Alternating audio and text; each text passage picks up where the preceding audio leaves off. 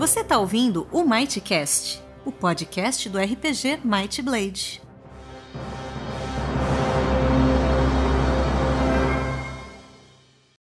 Olá, Might Bladers! Bem-vindos a mais um episódio e eu estou aqui com o meu amigo Domênico. Saudações, criaturas racionais! Então, Domênico, está com sua espada selvagem preparada? Sempre. Porque este convidado a gente precisa tomar cuidado, que ele, é, ele, é, meio, ele, ele, ele é meio nervoso, meio, meio furioso, assim. Mas, mas eu sei que ele é um cara bárbaro. Seja bem-vindo, Marco. Opa, como é que tá? Eu não sou nervoso, nada, tô tricalmo. Para com isso. É um cara tranquilo. tranquilo só jogava de brujar, mas fora isso é tranquilíssimo. Nunca joguei de brujar na minha vida, nunca joguei vampiro. Como não? Tu tá, não, fala, não, não mente não, pra nós, não cara. Existe. E o Valentino, que era, era de que Não clã? existe essa. Era toreador não agora? existe essa possibilidade. Nunca joguei vampiro, é um jogo. Olha, da... não, não começa, não. Não, não, te, não te... as suas raízes. É, não começa porque. Tremere que eu sei. Não é só isso. A gente tem umas histórias. A gente pode começar a falar das histórias do Marco Balboa, porque era assim que tu era conhecido durante um era tempo. melhor do que jogar de vampiro. e aí, tudo bom? Galera que tá ouvindo aí, assistindo, sei lá o que é. Ah, ouvindo, né? É um podcast. Ouvindo, É, ouvindo, é podcast. Eu esqueço isso. E, porra, é um prazer estar aqui, né, cara? Porque faz tempo que a gente tá combinando eu aparecer aí pra conversar com vocês de um jogo que eu aprendi a jogar aqui faz um ano e meio com o Domênico e que aprendi a gostar também, né? Que é o mais importante. Porque o jogo é bom. É bom, é bom.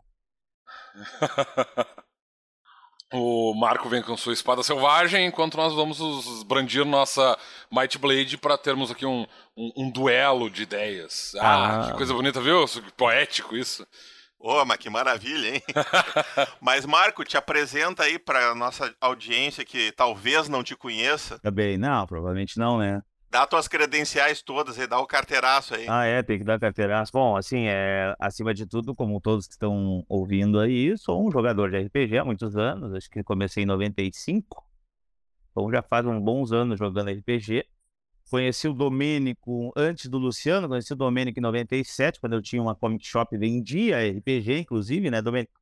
Exatamente. E o Luciano um pouco depois de alguma live, né, Luciano? Acho que a gente conheceu alguma live, não é isso?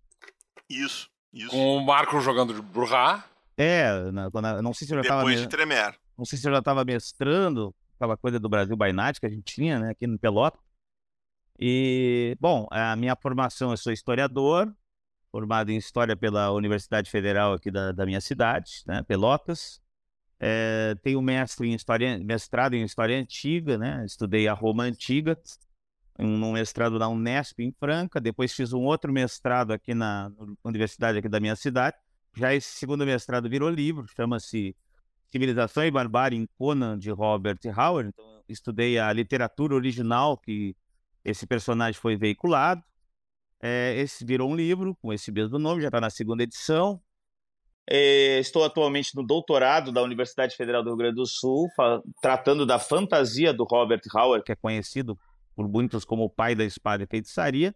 Vou, vou estudar quatro ciclos literários dele, que é o Solomon Kane, o Rei Cal, o próprio Conan e o Bram McMorne, né, que também é todos os personagens que estão na sua fantasia. Eu faço parte de uma comunidade que tem YouTube, Instagram, Facebook, que é o Fórum Conan o Bárbaro.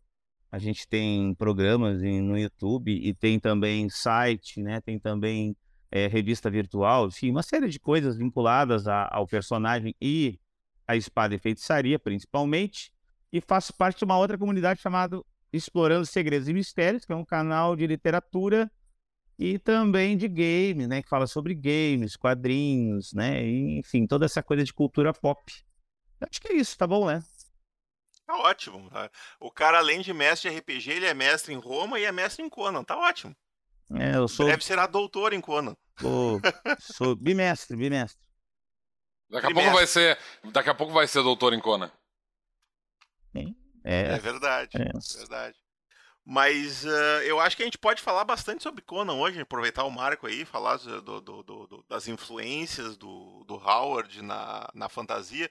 O Domênico e eu, a gente teve recentemente, ah, recentemente não, bem recentemente, no último episódio, né, que esse é o episódio 43, no episódio 42, adivinha sobre o que a gente falou no episódio 42, Marco? A gente falou sobre Douglas Adams e o Guia do Mochileiro da Galáxia. Hum, E Oh, show. aí acabamos dando uma pincelada, o Domen deu uma, um ampassã sobre Tolkien e Howard como sendo, nas palavras dele, autores seminais da fantasia, né? Aham. E hoje a gente vai poder falar um pouquinho sobre esse cara aí que contribuiu em, uma certa medida para o que nós conhecemos hoje como fantasia dentro tanto da literatura quanto outras mídias e principalmente do RPG, né? É, o cara contribuiu um pouquinho, assim, ele só criou Ah, um, coisa, um alguma gênero literário. aí. Dá pra, dá pra dizer que ele fez alguma coisa, né? Não, é que a gente costuma muitas vezes, assim, é, o pessoal que joga RPG de fantasia, no caso do Match Blade, né, um RPG, que tem um cenário de fantasia, que está sendo cada vez melhor é, é, aprofundado, né, vocês estão aprofundando esse cenário. É, Estamos, estamos, Marco, nós não desistimos de ti ainda. Não, não, vamos tocar, vamos tocar, só tô sem tempo para ajudar lá no, no, no Reino de Arcânia lá, né. Arranja tempo. É, vou dar um jeito. E, e, eu, e a galera às vezes não, não faz essa relação da, da, onde, da onde veio essa, esse hábito de, de é, Matar dragões e salvar princesas. é, tu, tu virar um personagem, tá, mas que tipo de personagem tu vai ser? Bah, o primeiro que vem na cabeça de todo mundo é isso, um herói que vai matar dragões e vai salvar donzelas. É, e de certa maneira é o gênero mais forte dentro do RPG, eu acho.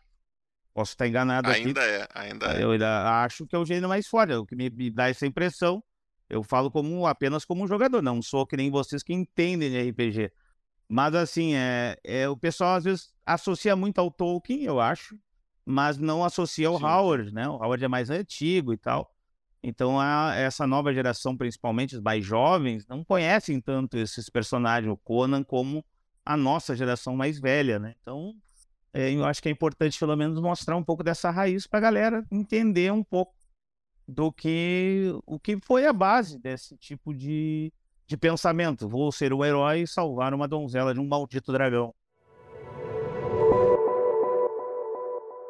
Vamos aproveitar o professor de história e vamos colocar o Howard aí no, no espaço-tempo de quando é os contos do Howard, de, de- de que década no passado distante ele escreveu essas, essas obras-primas. A primeira obra dele escrita e publicada, na verdade, é de 1925, então a carreira profissional começa em 1925. É um conto de, de guerreiros da pré-história, assim, um conto de, sei lá, ficção pré-histórica. E, e aí ele começa a Stone Punk. eles começam a escrever vários gêneros, vários gêneros. Inclui aí, entre os vários gêneros, a fantasia, que ele chamava na época de fantasia heróica, que era o termo que se usava na época, não se usava o espada e feitiçaria, que é um termo cunhado pelo Fritz Leiber em 1961, ou 60 ou 61, naquelas conversas com o Michael Borkock, que é o criador de um grande personagem da fantasia, que é o Elric. E o Howard escreve de 25 até o ano de sua morte, 1936, então nesses 11 anos de carreira, ele escreve todos os contos dele e os mais famosos, obviamente que inclui os 21 contos finalizados, né, do Conan. E tem muito material do Conan que, ti- tipo, contos inacabados, assim, que ele não terminou. Tem, tem, tem umas, não, não é muito, mas tem, assim, eu não vou lembrar agora de cabeça quantos fragmentos ou sinopses. Eu, eu tenho uma lista lá no, no, no site do Fórum Conan Barba, no blog, Ali eu tenho ali a lista de todos os as sinopses e contos inacabados que ele não conseguiu terminar e foi finalizado por foram finalizados por outros autores a posteriori, né? E eu acho que é uns 9 ou 10, cara. Não posso estar enganado aqui, mas é por aí, assim. Ele, ele morreu jovem ou ele começou a, escrever tarde? Porque, pô, só escreveu por 11 anos, é tão pouco tempo, assim. Morreu jovem e começou cedo. Morreu com 30 anos. Aí Ah, começou bem que cedinho. perda. É, é, é. A gente Ma- não sabe. Imagino o que, que esse cara não teria escrito. É, é, é o que a gente com- sempre conversa, né? Por exemplo, a gente comparando com o Tolkien. O Tolkien é o cara que começa é, pensando muito tempo no Silmarillion, né? Pelo, né? Pelo que a gente sabe. E aí publica o Hobbit em 1936, em 37, 1937. O Domínio me corrige se eu estou errado aí nas datas. E, e o Tolkien já tem uma certa idade, né? Depois quando é, o Tolkien finalmente escreve e publica melhor O Senhor dos Anéis, o Tolkien já é bem mais velho, já é 54, eu acho, não é isso? É nos anos 50, enfim. Então o Tolkien já tem uma maturidade muito maior que o Howard. O Howard nunca teve a maturidade que o, que o Tolkien tem, né? É, o Tolkien levou muito tempo para escrever as obras dele também, né? As, a maior parte das. Aliás, a maior parte não. Todas as obras dele foram revisadas várias vezes e tal. Ele reescreveu a maior parte do material dele muitas vezes. Ele deixou um monte de material inacabado. Uhum. Uh, e, e, a maior parte dos livros que a gente tem hoje, uh, a versão finalizada que a gente tem atualmente do, do Silmarillion, do, do, do, do Senhor dos Anéis e do Hobbit eles são livros que foram publicados quando, quando depois de várias revisões e o, e o Tolkien já era bem mais velho, assim, ele já tinha... Eu, eu não, não, não, não tenho certeza absoluta, mas eu sei que ele já tinha mais de 50 anos quando ele lançou esses livros da, da forma que eles estão hoje. É, então tu já, é, eu... já dá pra ver que tem uma maturidade aí no cara, né, como escritor. Sim, sim.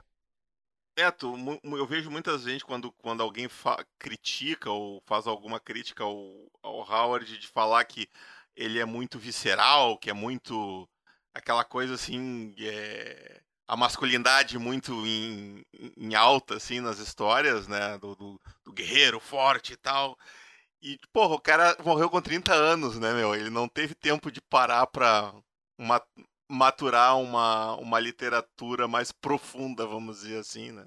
E, e ainda assim o texto dele é espetacular, né? É, eu não sei se tem tanto a ver com o fato da, da maturidade dele, da, da idade que ele tinha, e, e, não das influências, porque afinal de contas, é, bom, o Marco está aqui, ele pode falar mais sobre isso, mas uh, a ideia dele era justamente fazer essa contraposição da civilização com a barbárie, porque ele via, uhum. via, via numa, numa uh, região fronteiriça e tal, e ele via essa falta de. de uh, falta de visibilidade que as sociedades de fronteira têm, no caso.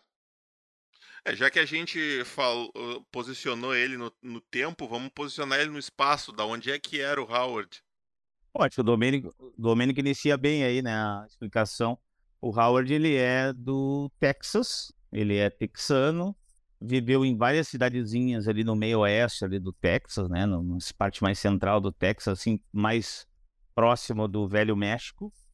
É, o Howard, então, é, quando ele, ele, se muda bem jovem com os pais para uma cidadezinha chamada Cross Plains, que tem, porra, 300 habitantes, uma cidadezinha bem pequenininha, e ele, ele, ele vai percebendo esse Texas, que ainda é um Texas é, rural, ainda é um Texas muito próximo do que nós sempre vemos, né, vislumbramos o Velho Oeste, quando a gente lê alguma coisa sobre Faroeste. Então, é ainda um Texas dos estados, dos, entre os estados americanos, o Texas mais velho oeste de todos, na época em que o Howard está vivendo. E aí, do nada, assim, né, acontece o que, nós, o que eles chamam lá de boom do petróleo. Os texanos começam a descobrir petróleo. Bom, e aí tu tem dois processos bem, bem é, nítidos. O primeiro é a vinda de muita gente para buscar melhorar de vida. Né? O ouro negro surgiu. Uh, o segundo é que, junto com a civilização, com o progresso, com a mudança do Texas muito rápida, vem a criminalidade, a prostituição, ou seja, o Howard vivencia muito isso, assim, ele vivencia muito aquela coisa da era iboriana no Texas e vice-versa. Então, isso que o Domênico falou, né, desse oeste, por um lado, tradicional, em um Texas que está se modernizando e, e, e, vivenciando tudo de ruim que vem com a modernidade também, que a modernidade ela traz coisas muito boas, tecnologias, é, modo de vida, novos modos de vida, saúde, enfim, mas ela também trouxe no Texas, naquele primeiro momento, é, os aventureiros, né? Os, o que ele chamava os vagabundos que estão procurando dinheiro, entre aspas, fácil. E então ele viveu esse, esse momento. E aí tu junta essa coisa da fronteira que ele vive, né, que ele idealiza, essa velha fronteira se contrapondo a esse novo Texas que está surgindo, que ele vê isso de forma com desconfiança, o fato dele escrever para ganhar muita grana ou para buscar ganhar uma grana na literatura pulp, que é uma literatura rápida, visceral, é uma literatura um pouco sofisticada, ou não não é vista como uma literatura muito sofisticada, com algumas exceções, logicamente que a H.P. Lovecraft é uma das exceções, que é um cara que tem uma, um uma escrita mais refinada. O Howard não. Eles são meio contemporâneos, né? São, são contemporâneos e trocaram cartas durante seis anos. Ah, que legal. É. Tem algum livro sobre isso? Tem, tem. Inclusive, esse ano eu vou editar um livro aqui no Brasil sobre a troca de cartas dos dois. Aí nós vamos trazer essas ah, cartas. É, tô... já estou vendo aqui para. Eu tenho alguns livros que eu editei, né?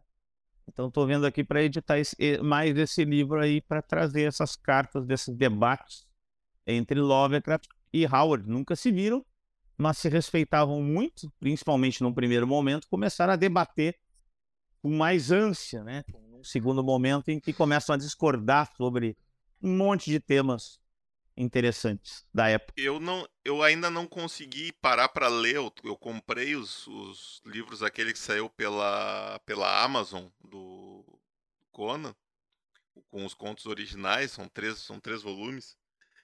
Mas eu li muito do do Espada Selvagem de Conan, dos, dos quadrinhos, e eu lembro que pelo menos nos quadrinhos tinha alguma influência uh, Lovecraftiana nas criaturas, nos, nos, monstros e em coisas assim. Isso também se reflete no, nos contos? Também tem um pouco isso, uma, uma influência talvez do Lovecraft ou não? Muito, muito. Ah, o que faz o Howard entrar em contato com o Lovecraft são dois assuntos. O primeiro assunto é sobre as Ilhas Britânicas, ele tem interesse sobre o povoamento das Ilhas Britânicas. O Lovecraft escreveu um conto sobre isso. Aí o Howard entrou em contato para discordar da visão do Lovecraft é, sobre os primeiros homens lá nas Ilhas Britânicas. Ficaram debatendo esse, esse assunto. Aí logo o Howard perguntou sobre o Cthulhu Mitos. Ele estava muito interessado nos monstros, nos deuses, e aí começaram a, a trocar é, correspondências também tratando sobre esse assunto, né? Quem são esses deuses? Eles são deuses incomuns? Eles fazem parte do mesmo universo? O Lovecraft começa a responder ao Howard.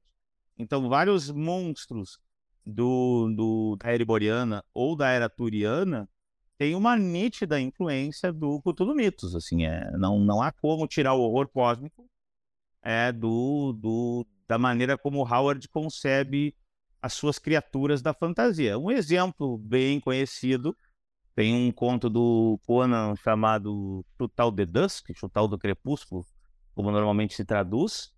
É, nos quadrinhos veio com outro nome, agora não lembro da, de cabeça, mas é em que o, o, o Conan encontra numa cidade é, em que as pessoas estão ali dormindo sob o efeito da Lotus Negra, encontra uma criatura meio sapo, com muitos tentáculos, que é chamada de Tog e que devora aqueles que estão ali dormindo, né? Ela, ela parece que assim, eles fazem uma espécie de um sacrifício em que vão entregando, as pessoas vão se entregando ao sono e a criatura vai lá e devorar as pessoas que estão dormindo ali, como uma espécie de uma, né, de, um, de uma recompensa, né? Uma, uma, um sacrifício ritualístico, enfim, uma oferenda, acho que é a palavra que eu queria encontrar.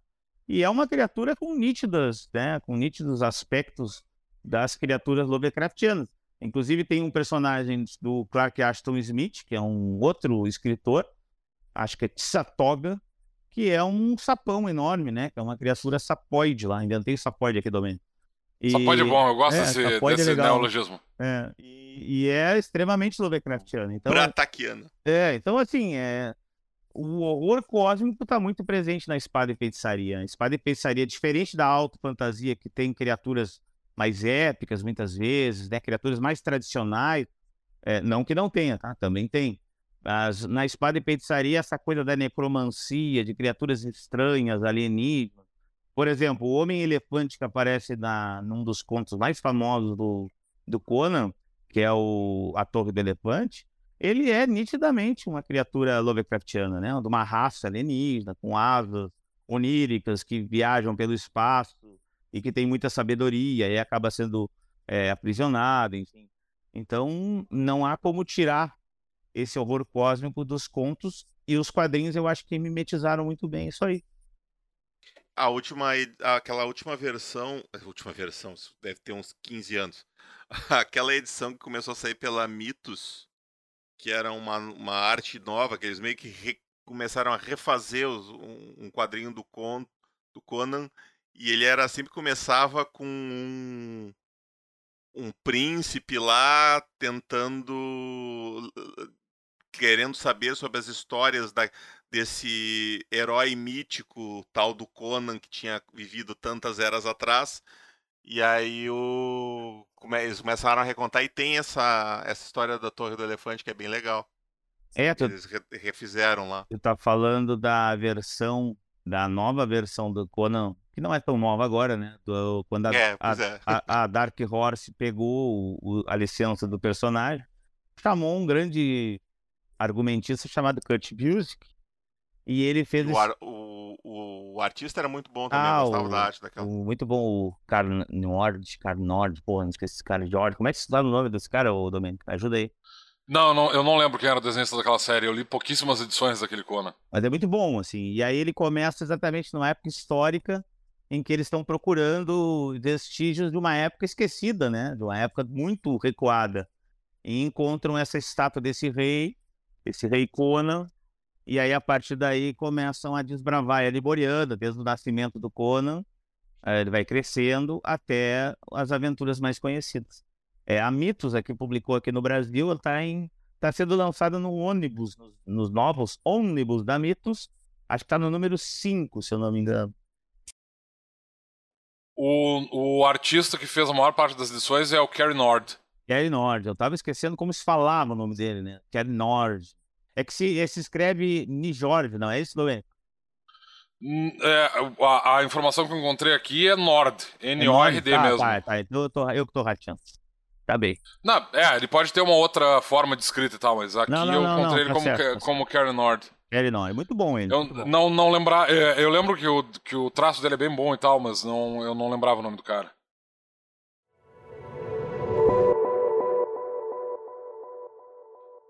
Quando é que tu começou a te interessar por Conan? Foi que nem a gente, assim, nos quadrinhos da Marvel? Ou tu já foi mais cult e começou a ler o Howard lá, lá atrás também? Não, que nem vocês, cara. É...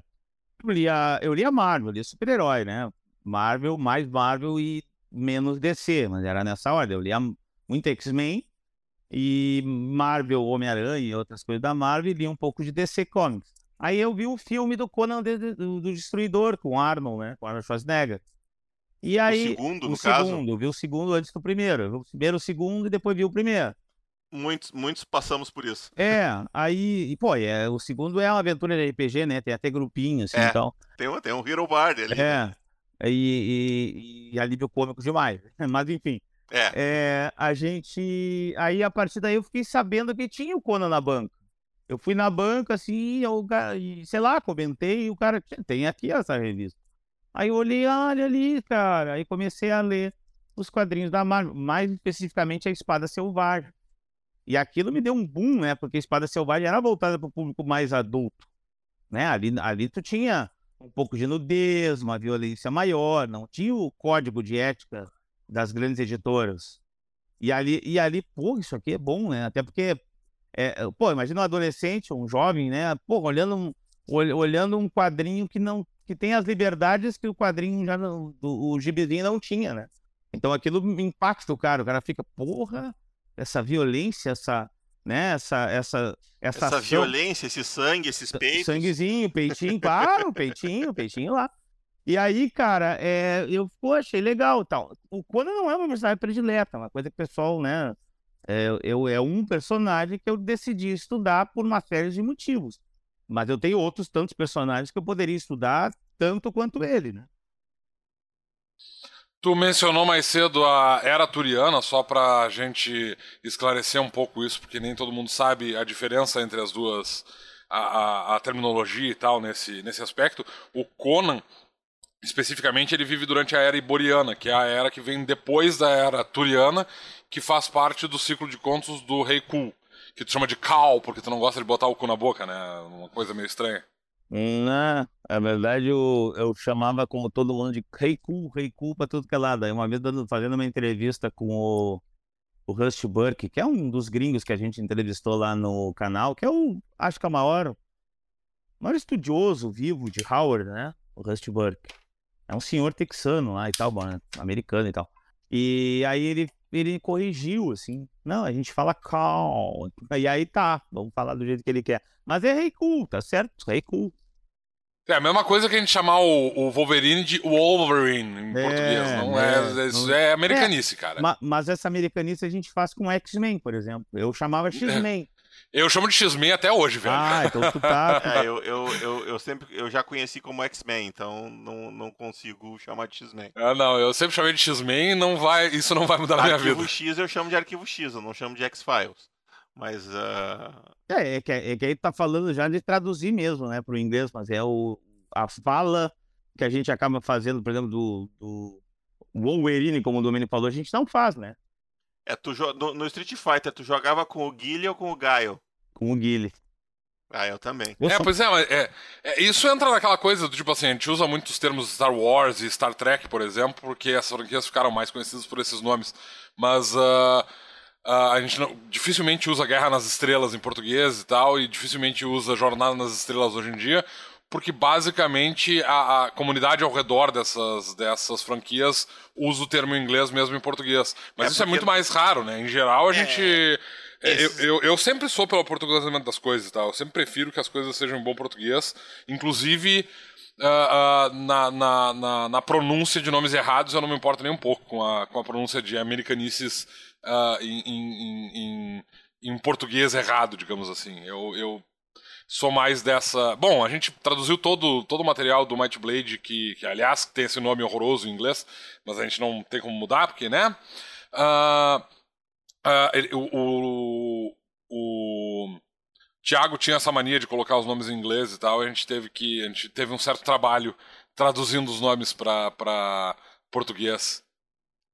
Tu, tu deu dois exemplos aí, que o Star Wars Star Trek, que na verdade o que aconteceu foi que a, as marcas detentor, as empresas detentoras da marcas decidiram uniformizar a marca em todo o planeta. Então eles passaram a usar os termos em inglês em todos os idiomas como sendo a marca Star Wars e a marca Star Trek e, e acabaram com as outras com as- os outros usos em qualquer em qualquer outro idioma. Então É por isso que a gente não tem mais Guerra nas Estrelas e Jornada é nas por Estrelas. é, É, por isso. era, era uma. Superman também É, aconteceu isso. era né? uma característica- Muita gente dizer Super-Homem. Era uma característica, acho que até os anos, início dos anos 90, no Brasil, se traduzir tudo. Não, eu tenho os livros do Timothy Zahn, o- da É. best-seller, com Guerra nas Eu Estrelas. também, na- com Guerra na nas capa. Estrelas, não Star Wars. Os três livrinhos lá, minhas relíquias. A- a- Aliás, para quem não próprio- sabe, de- deixa eu fazer um- um- uma pequena trivia aqui. Para quem não sabe, a gente tinha essa mania com uma, uma força tão grande que durante muito tempo, aqui no Brasil, a gente chamava os personagens ah, de, de quadrinhos. Eles traduziam os nomes. Então, por exemplo, ah, eu não vou lembrar dos nomes traduzidos, tá? Mas eles não deixavam Peter Parker, por exemplo. Era, Ah, sei eu lá, sei, eu sei os nomes. É, é, é, é o, o, o Peter Parker é o melhor de todos. Porque é um trava-língua filho da puta. É o Pedro Prado. Porra, Pedro É, Prado. eles traduziam os nomes Tinha dos a personagens. Miriam Lane, o, o. E aí, Pedro Prado? O Carlos Kent. Carlos Quente. Ah, o. Wolverine, o Wolverine não teve o lance que traduzir pra Lobão? Não, isso Sim. foi nos desenhos animados, Isso foi no cara. desenho. O desenho Uma animado fez isso. botaram Especificamente. Ao invés de Carcaju, botaram um Lobão. É, né? Lobão. E, É, não, especificamente no desenho do Homem-Aranha. Is- É, mas a gente tem outros exemplos, do tipo assim, o, o, o Demolidor, no, no- na tradução deles no, no filme do Hulk, ele é chamado de o. o ah, o Ardiloso. Eles não chamam ele de Demolidor, eles traduziram o Não, nome não é dele. ardiloso, é audacioso. Audacioso, Mas- isso. Mas, é Eles- mais próximo aí do nome original do que Demolidor. Não, faz bem mais sentido. É, o audacioso. O demônio o audacioso, ou audacioso, sei lá, demônio dançante, demônio audacioso. Demônio dançante. É. É, é, se vocês quisessem aproveitar o dele, era só chamar de demônio destemido. É, bom. Mas Eu o- gosto- eu o- gosto de Demolidor. O desenho Cara, do Homem-Aranha, eu me lembro. Demolidor é o menos. É a- o que menos representa esse personagem, cara. Ele é um. É, não- ele, Ele não- ele é o ele não o que ele menos nada, faz é velho. demolir as coisas. Mas ele tem um D e um D no, no troço, e é tipo é nome. Cara, é nome de. Per... Demolidor. O cara, a história dele é que o pai dele é lutador de boxe e tal. O cara se veste como um maldito cara de luta livre. É óbvio que o nome dele tem que ser um nome idiota desses, assim, Demolidor. Eu gosto de Demolidor, eu acho ótimo. É, é, até nos quadrinhos eles, chamavam, diziam que era o demônio e o demolidor pra com, com, com, manter os dois Ds, né? É, mas é que Demolidor tem 2Ds. É, eu... Sim, sim, claro. É, claro. É, é, um problema muito sério essa coisa de tu traduzir os nomes quando os caras usam a maldito Não, nome o no. melhor pra mim é o Wonder Man.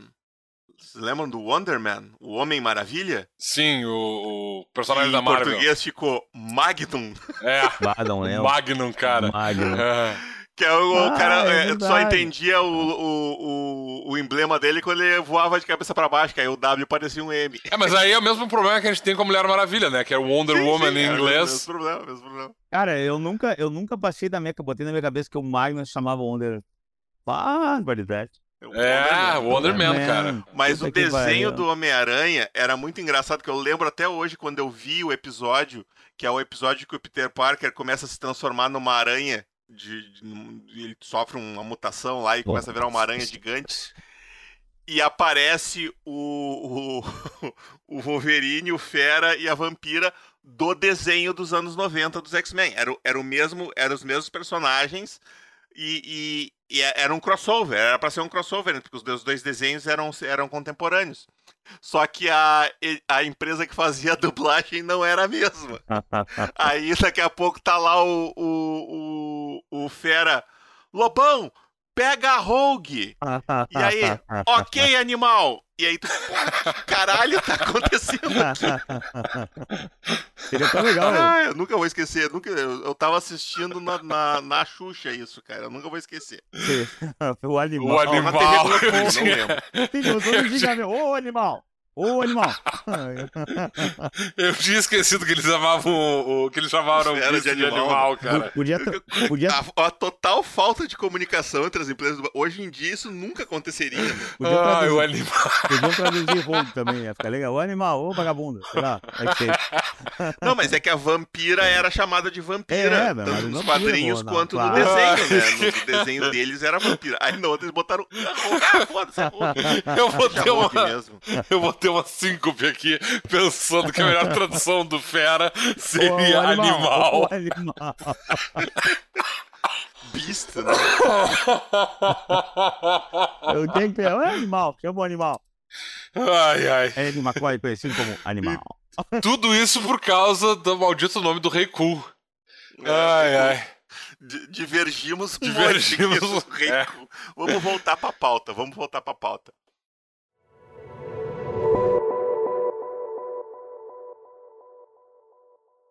Mas então, Marco, tu na tua pesquisa dos contos do Conan, tu encontrou alguma informação peculiar, interessante, curiosa que tu gostaria de dividir conosco? Peculiar, Alguma- interessante. Cara, é. Sei lá, assim, alguma ó, coisa é, sobre o contexto em que ele escreveu algum conto Ah, que é- tu estava falando. Não? Existe muita coisa que o cara vai encontrando, muita surpresa, né? Por exemplo, eu fui, comecei a pesquisar. Top 5. Ah, eu não vou lembrar agora sim, mas por exemplo, eu comecei a pesquisar eh, espada e feitiçaria e percebi que o- a influência do Velho Oeste é muito forte. Tanto é que ele cria uma autorrepresentação de si mesmo nas cartas, que isso é uma peculiaridade. O, o- o- Howard cria um personagem que é ele mesmo nas cartas e na autobiografia que ele faz, que na verdade não é uma autobiografia, é uma romantização de si mesmo como um personagem. Então ele cria um personagem, uma persona para si mesmo. E aí quando ele diz, por exemplo, que ele criou o Conan, ele tá lá na fronteira, é, começou a beber e tá sem ideias, e aí então ele começa a escutar uma voz do passado. Então ele cria toda uma ideia de que o Conan ele surgiu na mente dele como se fosse uma voz do passado, né, que veio é, recitar uh, histórias e aventuras no seu ouvido. Então, é, foi um processo que foi meio que inconsciente. A gente sabe que isso aí é uma, uma autoprojeção, uma criação do Howard para exatamente dar uma, uma, uma romantizada na coisa toda. O Howard não acreditava nisso, mas então são coisas que a gente, ao, ao estudar o, o autor, a gente percebe que realmente é um cara muito or- não ortodoxo. É, se tu pegar bem, se tu pegar assim as pessoas daquela época, realmente ele tá fora da curva completamente, assim, né? No Texas, nos anos 20 e 30, e hoje também naquela região, é, as pessoas não entendiam alguém ganhando a vida como escritor. É. Sim, eu ia comentar, eu, eu, eu, não consigo imaginar alguém lendo no texto. Exato, Tirar alguém escrevendo. Exato, então isso era um problema para ele, né? Conversar com pessoas que tenham leitura, que conheçam. Ele gostava muito de poesia, por exemplo. Ele escrevia poesia, gostava de poesia. E então encontrar pessoas que tinham essa, né, esse viés menos bruto é, é interessante. Mas vou uma peculiaridade, por exemplo, que, talvez possa chamar a atenção do, do pessoal que está ouvindo quando ele escrevia contos, incluindo os do Conan, ele recitava em voz alta. Então ele estava lá na máquina de escrever. Na época não tinha computador, obviamente, era máquina de escrever. E quem conhece máquina de escrever antiga tem que bater na tecla, né? Para ela gravar no papel. Sim, ela grava no papel na hora. E aí ele recitava, né? E Conan com seu torso taurino e músculos poderosos, como troncos de carvalhos, e agilidade de pantera, sabe? Ele começava a recitar em voz alta, tanto é que alguns vizinhos se incomodavam com a situação.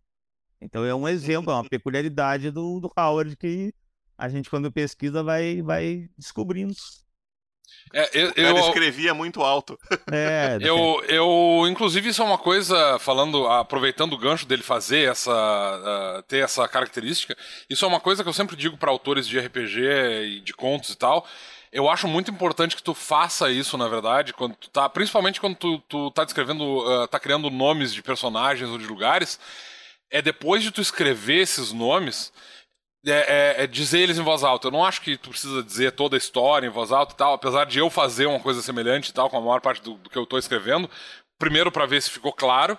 Eu gosto de ler as sentenças para ver se elas não ficaram muito longas, mas tem uma, uma outra característica muito importante que eu acho uh, eh, eh, para autores de fantasia especificamente, porque a gente vem com uns nomes, a gente cria nomes muito bizarros às vezes, né? A gente bota uns TH e bota uns, um, uma, uns W no meio do troço.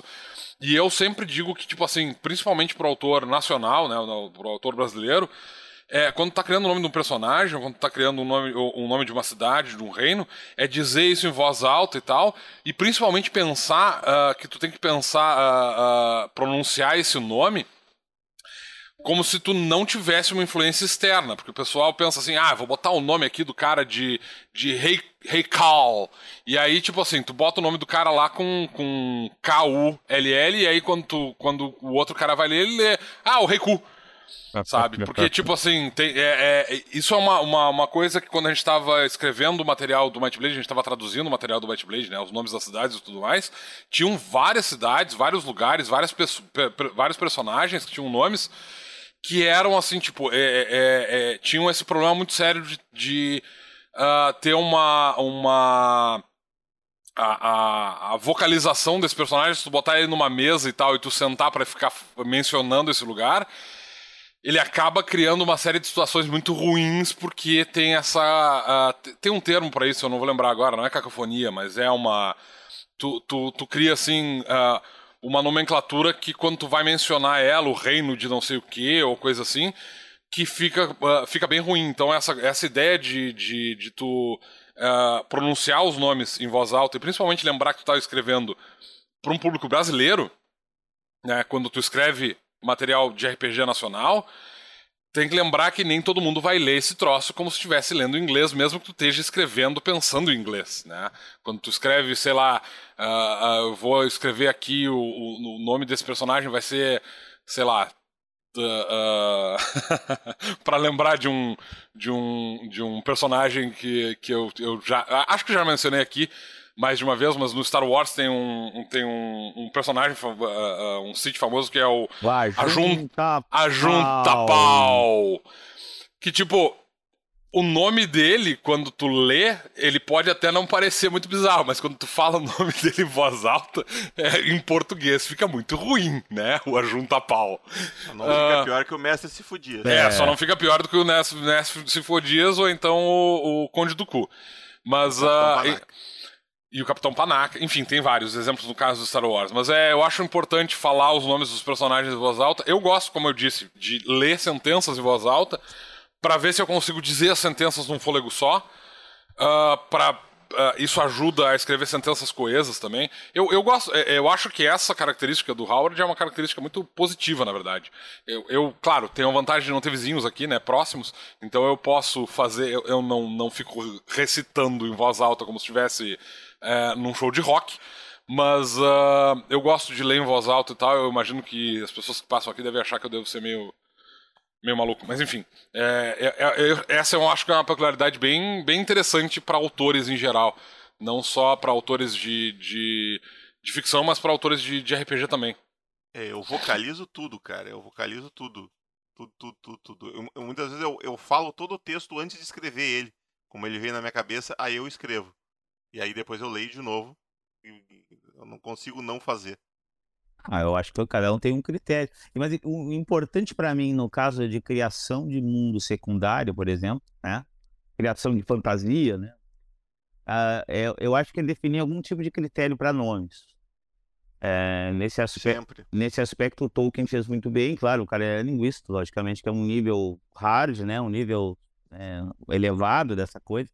Mas às vezes a gente não tem muito critério para nome, assim, a gente vai botando nome a esmo, né? E fica uma coisa meio é, eu tô falando assim, caso de escritor, não só fazer um jogo de boa. Ah, pisar o mundo para meu, meu grupo de, de jogo aqui, tá, de boa. Mas para escritor, um critério de nomes, assim, que possa ser algum coerente, eu, eu acho que para escritor é importante. É, o, o, nisso a gente tem o Domênico aí no White Blade, que tem um, um, que é muito criterioso nesse sentido. É tão criterioso que a gente escreveu um livro que é, foi o primeiro livro do cenário que saiu, não foi o Guia de Tebrim, foi o Tomo das Muitas Línguas. Uhum. Onde a gente fala sobre da onde a gente tirou cada um dos idiomas e como escolher os nomes, como construir nomes para os personagens e tudo mais. Então, a gente deu muita atenção para isso. Tem um livro inteiro só sobre isso, se alguém se interessar. Inclusive tem o caminho do escriba nesse livro. Eu acho que vocês fizeram muito bem, assim, eu acho que dá uma coerência boa para o cenário. É, o é, facilita gente, muito na hora de fazer um NPC também. É. Vai, ah, que nome vou dar? Vai ter uma lista pronta ali. Ou, ah, esse cara aqui é importante, tá? Parei, qual é a cultura que. É, qual é o é. idioma dessa região aqui? É, tá, vou, vou, procurar alguma coisa aqui.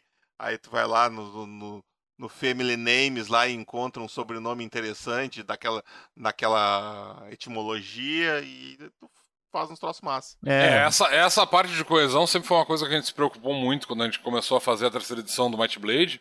Uh, porque, como eu disse, o, o Thiago tinha muita coisa em inglês e tal, porque ele sempre disse que ele não tem muita criatividade para nomes, né? Tanto que ele. Uh, o, o Might Blade se chamava originalmente Sistema Fênix, depois, uh, por causa do Phoenix é, Down, na, que era. Na verdade, um... só, só, só corrigindo, porque eu falei com o Thiago hoje, e a gente estava conversando sobre isso. Fênix era um nome que ele dava para todos os sistemas dele antes dele ter um nome. Quando ele não tinha um nome, ele dava Fênix. É quando ele achava um nome, ele trocava pro nome que ele achou. e então, depois... ele tem vários sistemas chamados Fênix. E depois ele uh, deu, uh, batizou o Might Blade de Might Blade, né? Uh, que é uma, uma pena que a gente tenha um nome. eu gostaria muito de ter um, um, um RPG com um nome nacional. Eu gostaria que. A gente nunca conseguiu encontrar, na verdade, uma versão, uma boa tradução para esse nome, por isso que a terceira edição ficou com o, com o nome da marca. Mas os nomes de cidades também, ele tinha muitos nomes em inglês que a gente traduziu todos. É, é, eu não vou lembrar agora dos nomes que a gente traduziu, mas eu lembro que é, é, Espera tinha, tinha um nome em, em, em, inglês, Far Lake a gente traduziu para Longáguas, é, o Porto Cinzentos era, era uh, Greyport, ou uh, acho que era Greyport. Uh, então a gente teve um trabalho de fazer a tradução dos nomes de todos, tentar encontrar nomes em português e, na verdade, usar as diretivas do próprio Tolkien com relação a isso, né? Longáguas, por exemplo, vem da ideia de Rivendell sendo traduzido para. Pra... Uh... Nossa, como é que é o nome de Rivendell em português? É... Valfenda. Valfenda, isso. É, é, a mesma lógica de traduzir os nomes, encontrar nomes mais. Uh, uh... É, é, é, muito interessante nesse caso que o Tolkien meio que criou. Ele, meio que não, ele fez um guia para os tradutores, né? Sim, sim. É, isso, isso, é conhecido. É, na, na idiomas. É. é. esse é, é, é alguns muito louco. Os nomes que a gente tem do, do, do as traduções que eu fiz, inclusive, da, dos nomes de, de, de Might Blade do inglês para português, eles foram justamente usando essas diretrizes que o Tolkien criou e tal para encontrar nomes interessantes para criar os nomes das cidades. E a gente e todas as cidades do, do, do, do cenário elas têm um nome que tem a ver com características da região ou tem algum tipo de uh, de, de, importância para o cenário, é nomes de pessoas importantes e tudo mais. A gente tomou bastante cuidado com essa questão de nomenclatura. No... Agora a gente está trabalhando em outros cenários, né? O, o Marco. Uh, a gente certamente vai chamar o Marco de novo aqui para falar quando a gente lançar o guia de Arcânia, porque Uh, ele ajudou e eu espero que ainda volte a, a, a ajudar na, na, na, produção do texto. Ele já escreveu uma boa parte do. Como do vocês texto. ouviram aqui, o Marco é, tem mestrado em Roma Antiga e né, a Arcânia tem uma pequena influência do Império Romano, né? É, então a gente, obviamente, tinha esse especialista à nossa disposição, a gente não pôde deixar de usá-lo. É, então o Marco é um dos autores do, do Guia de Arcânia. Quando ele sair, o Marco vai estar lá acreditado. Ele escreveu uma, uma grande quantidade de texto para a parte política do, do, de Arcânia e também para a parte do, do ciclo do Arkham, né, do fundador do, do, do, do, reino. Ele teve algumas ideias bastante interessantes, aliás, que vão estar no livro. Uh, e, e, e, eu me e perdi completamente no, no, minha linha de raciocínio. Eu estava falando sobre. sobre nomes, estava falando sobre nomes. É, então, eu estava falando sobre nomes. E aí essa, a, a gente e, e, toma muito cuidado para usar nomes que dentro daquele cenário vão fazer sentido para aquele cenário. Então, tipo, Arcânia vai ter uma, uma influência bastante considerável em termos de nomenclatura, uh, provavelmente mais do Império Grego do que do Império Romano de fato, porque os nomes gregos são um pouco mais alienígenas, eu gosto um pouco mais deles, os, os nomes romanos têm. É, eles têm uma proximidade muito grande com o, o, o latim, latim. E, e, o latim tem muita influência no português. Latim, né, é. e, e, o latim tem muita influência no português, então eu acho os nomes meio é, é, eles. Eu não eles gosto tanto. Perto, é, eles são perto, próximos demais, então provavelmente eu vou usar nomes mais gregos, mas a gente tem uma, uma, uma, uma preocupação com isso quando a gente deu os nomes para cidades de Dagotar, a gente também escolheu uma, um idioma para fazer a, a as cidades e dar os nomes das cidades lá. E, enfim, a maior parte dos nossos do, dos reinos tem uma cultura que influencia a maneira como a gente vai dar os nomes para aqueles lugares e para as pessoas naquele, naquela região. Bom, o, o Tomo das Muitas Línguas está aí para ser utilizado como fonte de, de, uh, de estudo, digamos assim, de casos sobre quais fontes a gente está usando para cada região. É, eu, eu, eu acho que é legal assim saber esse tipo de coisa, exatamente nesse debate que a gente está travando, né? O, o Tolkien ele não inventou esse tipo de, de definição, assim, e eu acho que nem o Howard, mas o Howard tem uma definição exatamente nessa mesma linha. Assim. Cada nome que ele cria é de acordo com a cultura do povo. Na época ele chamava de raça, que era uma nomenclatura usual. Né? As raças não, não, não significa necessariamente que é, tá, tá fazendo uma definição racista, né? É uma, uma definição de é, usual. O RPG usa isso até hoje. É, mas aí o RPG usa para realmente criaturas que não são humanas. O Howard usava raça para criaturas humanas, entende? Então a raça iboriana, a raça, Entendi. a raça é, ciméria, a raça. É, mesmo porque no cenário do, do, do, do Conan, a maior parte dos, das culturas são humanas, né? Tem poucas humana, culturas não. não. humanas. É, o não humano é macaco é, eu, eu, tinha, eu tinha para mim que eles eram que nem o, os elfos, os, os, anões, os humanos. Os, não, os, não, não. Só que eram mais um pouquinho mais parecidos entre si. Não, não, não. Eles são humanos, são todos humanos e se são usa a palavra humanos. raça como uma, uma nomenclatura de época, né? Muito comum usar. Entendi. E, e aí, então, cada nome, né, só para fechar essa coisa do nome que a gente está falando, tem a ver com a cultura. Então, Aquilônia, lá, qual é a cultura da Aquilônia? Aquilônia é uma Roma misturada com o Império Carolíngia com uma França medieval. Tá, Aquilônia é isso. Então, os nomes vão ter essas definições aí. A a Nemédia é meio Sacro Império Romano-Germânico, que tem um pouco de latim também nos nomes. E tá, então vamos usar aqui na Nemédia. Cimério, bah, Cimério são os ancestrais dos gaélicos. Então vão pegar nomes gaélicos. Kron, é, Cormac, Conan, é um nome gaélico.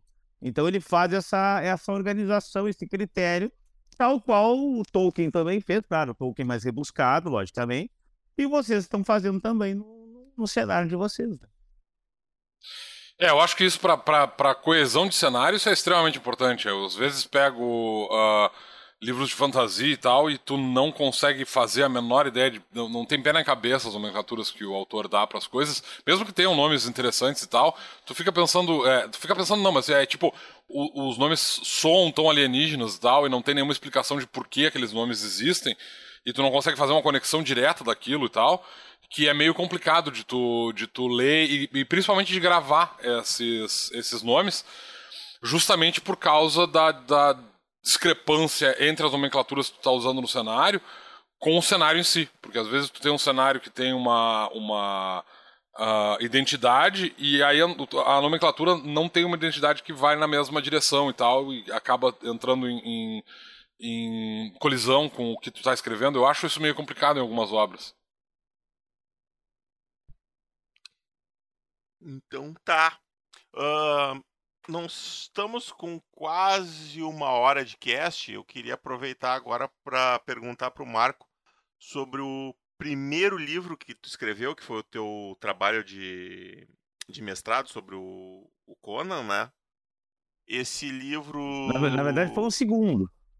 esse, esse, esse foi o segundo. É, porque assim, quando eu fiz o primeiro mestrado, eu publiquei também. Ah, é verdade, tu escreveu é, sobre a Roma Antiga. Roma Antiga, né? ele está publicado pela editora da Unesp. Até se encontra na Amazon naquela, naquela modalidade que tu não paga se tu paga o Prime, né? É isso, né? uhum. né? E aí, então tu, tu baixa ele em Kindle gratuitamente. Opa, vou baixar para ler.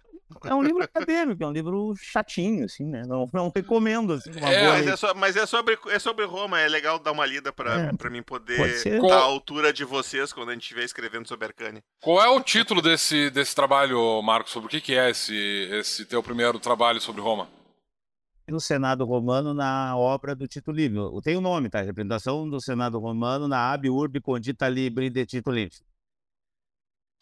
De depois o Marco vai me passar os links direitinho e eu vou botar tudo na, no post desse episódio. É, esse, esse livro é bom, vocês estão fazendo Arcânia, né, com a parte política lá do Senado e tal. Esse livro é, é, me ajuda a pensar, né, na, na organização. É, é, essa parte de organização de, de, dessa parte, porque, tipo assim, eu, eu, uh, eu li o livro do, do, do do mestrado sobre Howard que o, que o Marco escreveu. Não leu todo, essa... não leu todo, ele, ele incluiu, Não, eu, ele é, eu não, então, caralho, eu justamente, é, exatamente o que eu ia comentar, eu não consegui ler o livro todo, por isso que eu não cheguei, inclusive não cheguei a fazer uma... uma botou fora, uh... eu dei de presente, ele botou fora, esse dia tá na, na, lá na churrasqueira. Mentira. Mentira que eu vi ele usando como apoio da mesa é, lá. Tá no apoiozinho. manchando, tá no apoio da mesa. Ah, foi bom. É... Tá bom, tá bom. Eu, eu não cheguei nem a, a, a escrever sobre o livro, tá? Porque eu tenho um blog de. de uh, em que eu faço resenhas de livros, eu não resenhei esse livro porque eu não cheguei no final dele. Porque justamente é um livro de. É, é um livro uh, acadêmico. E, a, e apesar do, do assunto ser interessante, ele é bastante enfadonho de ler porque ele é uma escrita acadêmica. Aliás, eu, né, Marco, eu já te falei isso uma vez. Tu precisa editar esse livro para fazer ele se tornar um pouco mais palatável para não ter que ficar repetindo a mesma informação várias vezes, enfim. Sim, a gente já falou sobre isso. Sim, sim. Uh, a versão para leigos. Então, tipo. É, é, o, que, uh... é, o, que, é o que mais vende, né? Se fizer uma versão para leigos, vende melhor, é. obviamente. Com certeza. E, e, não, e fica mais fácil de ler. É bem, é bem complexo de ler esses livros uh, acadêmicos e tal. Então, tipo, eu não vou ler esse livro sobre, sobre Roma Antiga, eu vou aproveitar o conhecimento do Marco sobre o assunto, que aliás é uma coisa que eu já aproveitei, porque o, o material que ele escreveu lá em, em Arcânia justamente fala sobre essas questões da dinâmica social e política, e fala sobre a questão de castas e como é que funciona a escalada política dentro do cenário. Uh, então eu tô, me aproveitando desse, desse conhecimento do Marco para trabalhar essa parte política do cenário de Arcânia. Então eu meio que vou ficar distante desse livro, Marco. É de boa. Só, só de dizer, na hora que tu resolver fazer uma edição para, para nós, uh, réis mortais, eu provavelmente vou ler. Uh, o do, esse livro do Conan, um, um dia eu prometo que eu vou terminar de ler ele. Uh, e vou resenhá-lo e provavelmente ah, eu vou calma, falar mal dessa parte. Eu, eu, eu, não, eu, não, eu não chamei, eu ia chamar esse livro agora. Tá, não, calma, mas é o que eu, eu só ia dizer que, tipo assim, eu não cheguei a terminar de, de, de, ler o livro. Um dia eu vou terminar de ler ele e aí eu vou, prometo que eu vou fazer uma resenha dele, inclusive falando mal do fato de que ele não foi uh, editado de uma maneira decente para ser lido. Ele foi escrito de uma maneira para ser estudado e tá errado. Tá de boa, tá de boa. A crítica tá bem, tá bem fundamentada. Esse teu, esse teu segundo livro, Marco, que tu fez sobre o, o Conan, ele foi publicado pela universidade também, só ou tá... Não, não, ele, ele, tá- ele foi publicado, ele tá na segunda edição, só que tá difícil de achar a segunda edição, porque a minha editora tá me dando um, um trabalho, né? Não quero comentar sobre isso. porque- Normal. É, é, mas assim, ele tá na segunda edição pela Brasil Publishing, e ela é uma editora que pediu recuperação judicial, ela tá cheia de problemas. Tá com muita, É, muita tem- gente tem- reclamando e tal, eu, eu quero ver se eu recupero os direitos. Deve ser aquelas editoras gráficas, né? Que é uma gráfica que publica livro para as pessoas. É, é, e tu acaba pagando diagramação e tal. É. E, e, cara, assim, é, eu quero recuperar os direitos, porque tem um contrato de dois anos, eu acho que termina agora. Eu coloquei uma advogada para dar uma me ajudar nisso, mas ela não me, não me retornou ainda, para exatamente pegar isso, arrumar esse texto e, e eu mesmo publicar, né? O fórum já está publicando coisas, então é o meu segundo livro. Eu tenho mais um livro organizado que é sobre eh, a história nas mídias, com vários autores. Ah, e aí eu, eu faço um capítulo. Eu tenho agora um, novo, um livro novo, né, que é de ficção mesmo, né, que eu fiz uma campanha no Catarse, foi muito bem sucedida. A gente fez cento Tô, e... tô esperando o meu, quando é que sai? É, agora em julho eu mando. É, Mitos e Lendas da Edeboriana, eu fiz contos de Conan, né, inéditos. Esses contos vão ser, inclusive, publicados lá fora. Então eu tô, eu tô, eu tô começando a produzir, assim. Ainda não produzi nada meu, né? No caso, assim, tá, é teu, mas assim, não produzi nenhuma história é, original minha. No caso, agora eu publiquei livros de um personagem criado por outro cara, né? Que é o Conan. As histórias são originais tuas, mas, Mas o, é, universo mas o e o universo é- personagem não é. Exato, o personagem não foi criado por mim. Cara, eu ainda não fiz isso por vários motivos. Entre eles, é esse critério de nomes. Eu, se eu, eu quero fazer algo de mundo secundário, quero, mas eu não sei ainda como fazer algo que eu me convença que isso tem uma coerência. Porque eu acho importante a coerência para ser a base da história. É, Eu acho importante. Assim, a narrativa, eu acho que ela flui melhor quando tem uma base boa. Para ela fluir melhor. Então, então eu não, não- ainda não tive essa, esse Mas, insight. mas eu posso te dar um, te dar um conselho, Marco? Claro, meu. Se tu gosta do universo do Conan, escrever para um universo que já existe não é demérito, cara. Tu tem aí o Caldela que escreveu pro universo de Tormenta, que agora escreveu pro universo que o Jovem Nerd criou lá, que escre- escreveu o dentro do universo do Lovecraft. Cara, é, é- são, tu, tu pode fazer um livro extremamente complexo, extremamente profundo, usando o, um universo que já existe. Se- Principalmente se esse universo não tem royalties, é melhor ainda.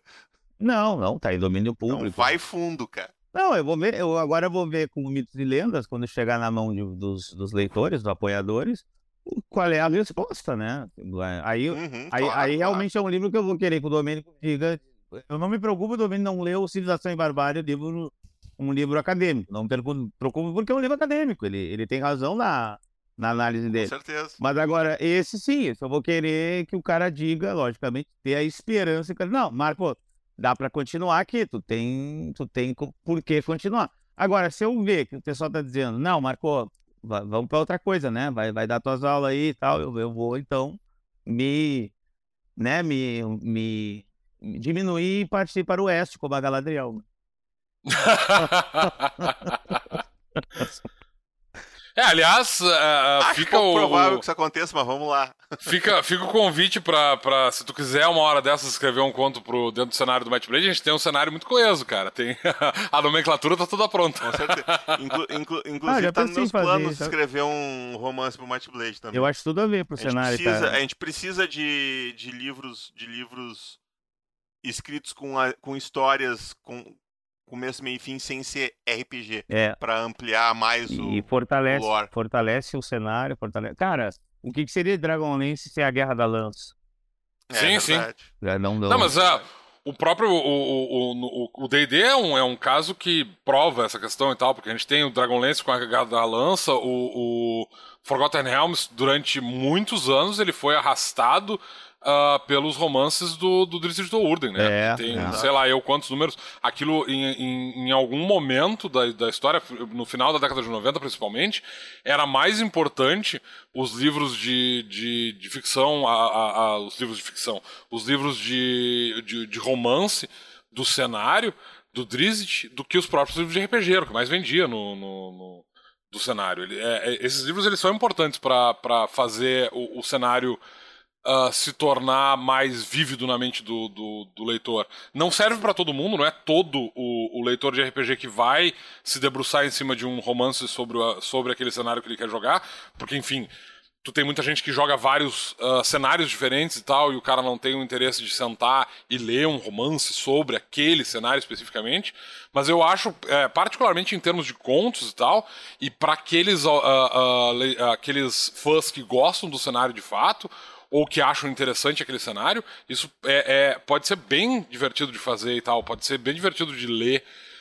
e, e eu, eu já tive a ideia de escrever várias vezes contos, já comecei vários contos pro Might Blade, mas é aquela coisa, se eu for parar para escrever contos do Might Blade, é tempo que eu tô perdendo de escrever material pro cenário, em primeiro lugar, e eu tenho que gastar muito tempo desenhando também, né, que é um troço que me dá um certo trabalho também com relação aos livros. Então, eu acabo não nunca encontrando tempo para escrever romances. Eu gostaria, mas eu acho que provavelmente eu nunca vou conseguir fazer isso. Talvez um conto ou outro e tal, mas é, é muito improvável. Eu provavelmente vou ficar só uh, uh, concentrado em escrever material para o cenário como livro de regra mesmo e tal, como livro de cenário, não como romance. Que é uma pena. Eu gostaria de me de me é, aventurar na, na, na, nos romances, mas não tenho, não, não consigo. Mas eu, e voltando ao teu livro, Marco, esse que está na agora um late played, né? Lá no Catarse. Vai até dia, vai até dia 30 de março? Eu não sei se 30 de março ou abril, ele tem dois meses. Ah, eu não lembro agora, porque faltam 39 dias. Fazendo ah, a então... conta aí, eu acho que é mais é abril, abril. Ah, abril, beleza, abril. até dia 30 de abril. Não, de então, abril. o pessoal, agora é. no dia 30, quando o pessoal for ouvir este episódio, que ele vai sair. É, vai sair na data que deveria, como a gente tem tentado manter esse ano com os nossos apoiadores. Uh, eles já vão poder lá conferir. Eu vou deixar o link aqui do, do Catarse, quem gostar. Fala um pouquinho sobre, o, sobre esse livro, o que, que, o que, que tem nele, o que, que tu fez nele. Com, com... Vende o teu então, peixe aí pra, lançou... pra galera. Ah, tá. A gente lançou a, a campanha original em dezembro, porque a gente, é um aniversário de 90 anos de criação do Conan, né? Então começou em dezembro a campanha original sobre esse, esse livro, Mitos e Lendas da Era Iboriana. Né? A gente não pode usar o nome Conan na capa, porque Conan é marca registrada. O nome Conan o Bárbaro, Conan o Cimério, isso virou uma marca registrada. Não me pergunte como, mas a lei americana é forte. Mas assim, é... o que, que é o livro? Né? São cinco contos de minha autoria que se passam durante diferentes momentos da vida do personagem, da vida do Conan, o personagem do Robert Howard. É, então são contos que não têm organização linear, por quê? Porque o Howard não escrevia com organização linear, é, então são contos em diferentes momentos da vida dele. O primeiro conto ele é um prisioneiro, então começa ele é aprisionado, então é um conto sobre como ele escapa dessa situação, que ele está aprisionado por um grupo de mercenários. Tem até arte do nosso amigo aqui, Domênico, né? Olha Faz só. uma ilustração para esse conto, vai estar no Aliás, livro. as né, ilustrações desse livro, eu não sei do Domênico porque eu não vi a do Domênico, ele não me mostrou. Mas as que tu postou que eu vi até agora estão espetaculares. É, ele não mostrou exatamente porque a minha ilustração não é boa.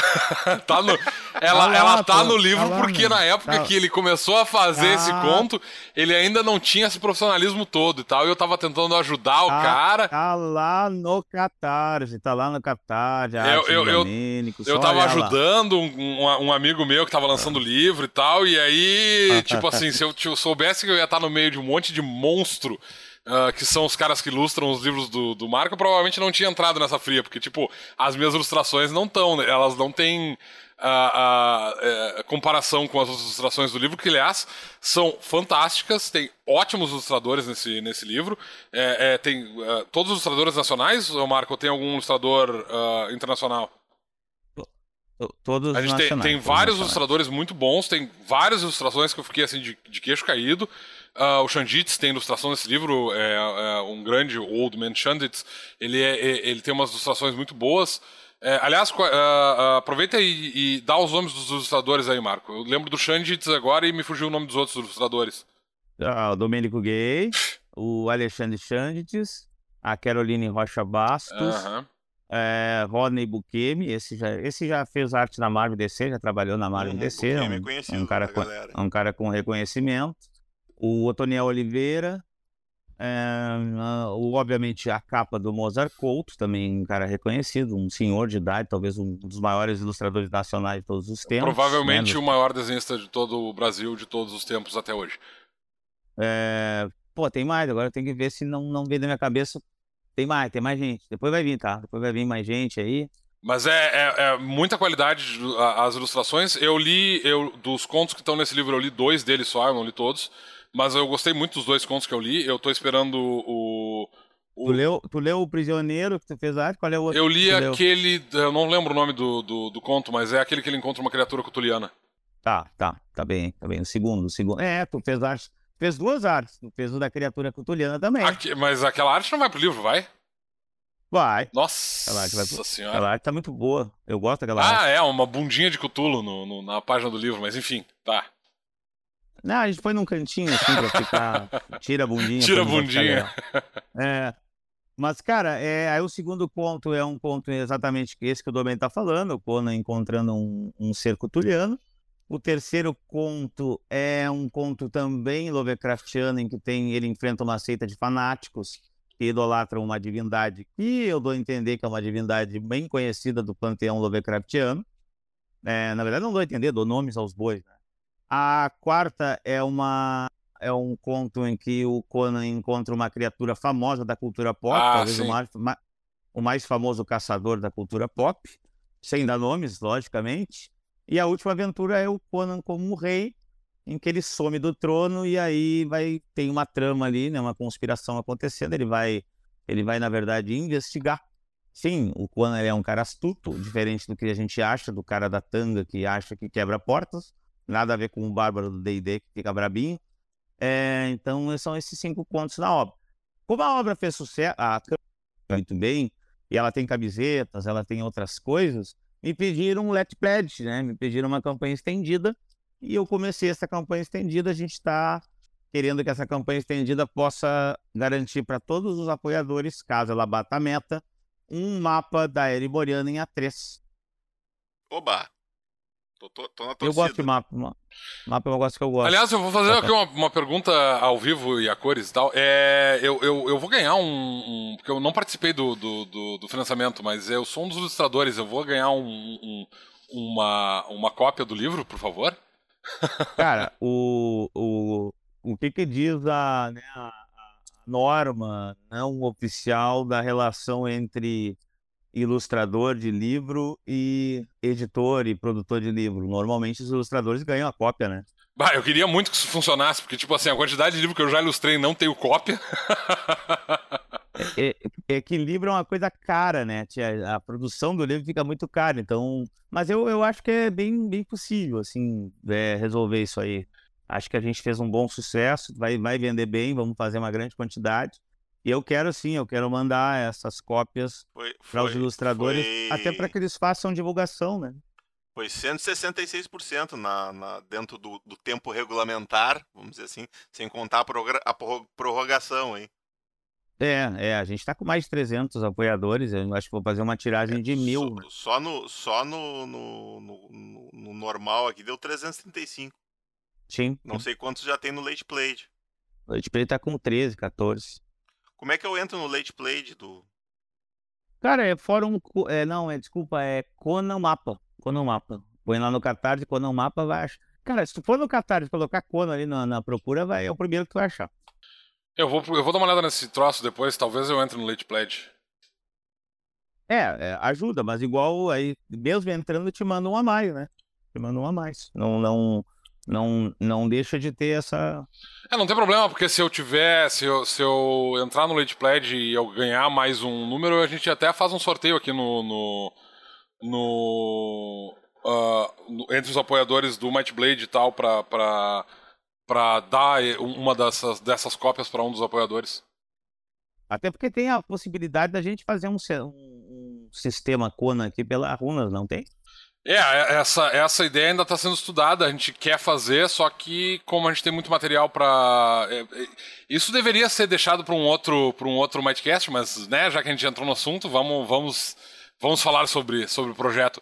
É, tem uma ideia de fazer, de criar um, uma, um RPG do, do, da Ereboriana, não necessariamente uh, com o Conan aparecendo nesse, nesse cenário, mas a gente tem a intenção de fazer uma uma a, aproveitar o conhecimento sobre a Ereboriana do Marco e fazer um cenário de Might Blade uh, sobre a Ereboriana. A gente, uh, na verdade, eu conversei com o Marco alguns anos atrás, quando ele começou a entrar nessa função de escrever os livros, e, a gente começou a fazer um sistema próprio para a Ereboriana. É, eu fiz um sistema e tal, cheguei a testar e tudo mais. Mas uh, eu acho que no final das contas eu vou descartar esse, esse sistema, apesar de eu ter gostado dele. Eu acho que eu vou descartar ele e provavelmente a gente vai fazer alguma adaptação, talvez. Uh, mas é, isso é um projeto para o futuro, assim, não, não esperem por isso tão cedo, porque a gente tem muito livro do cenário oficial, do Might Blade mesmo, para lançar, então não dá para ficar contando que a gente vai lançar esse, essa versão do, do uh, Espada. A, a, a, a poderosa, poderosa é, a poderosa espada de Conan. É até, é, como, como disse. Tem até nome. Como, tem até nome. É, a, poderosa... A, a, poderosa espada de Conan. Como disse a Leona aqui, até 2077 fica pronto. Isso, até 2077 fica pronto. Talvez até antes. Quem sabe. Mas então tá, Marco. Foi muito bom te receber aqui. Voltarás em breve para falar de Arcânia. Né? Ah, vamos, vamos breve, voltar a pensar. Breve, assim no máximo eu... em dois anos. Ué? tá ótimo. Tá, dois anos para mim é ótimo. Ah, então tá. Pessoal, todos os contatos do Marco que ele quiser divulgar estarão aqui no, na postagem, assim como os links pro ah, o link do, dos, dos, livros dele e o link do Late Play desse Contos do Conan, que já está em 46% e ainda tem 37 dias. Então isso aí é, é batível fácil. Tá, 37 dias do dia que a gente está gravando, né? Não no dia que a gente 37 tá... dias do dia 20 de março. Então vai, vai, vai até um pouquinho antes do final de, de abril. Alô, eu quero agradecer aí pelo convite, cara. É muito bom conversar aí na, com, com vocês. O, não tenho visto o Luciano pessoalmente como vejo o Domênico, porque vou lá na taverna, né, Domênico. E a gente toma café e de vez em quando até joga, né? De vez em quando a gente até, até joga. Até jogo rola lá, né? De vez em quando. Inclusive Match Blade, inclusive, né? Fato. É... ah, já até já mestrei pro Domênico lá, o Match Blade, claro, sabendo muito pouco a regra ainda, mas a gente vai aprendendo.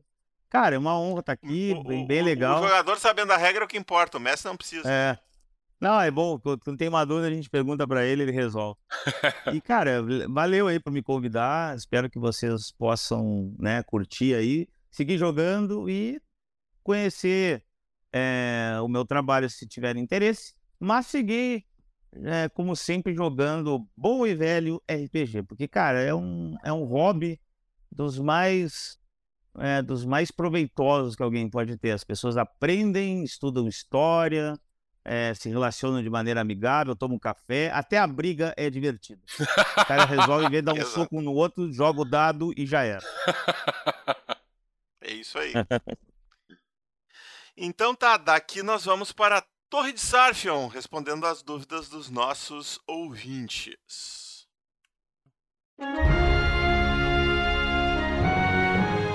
Seja bem-vindo à Torre de Sarfion onde todas as respostas te aguardam.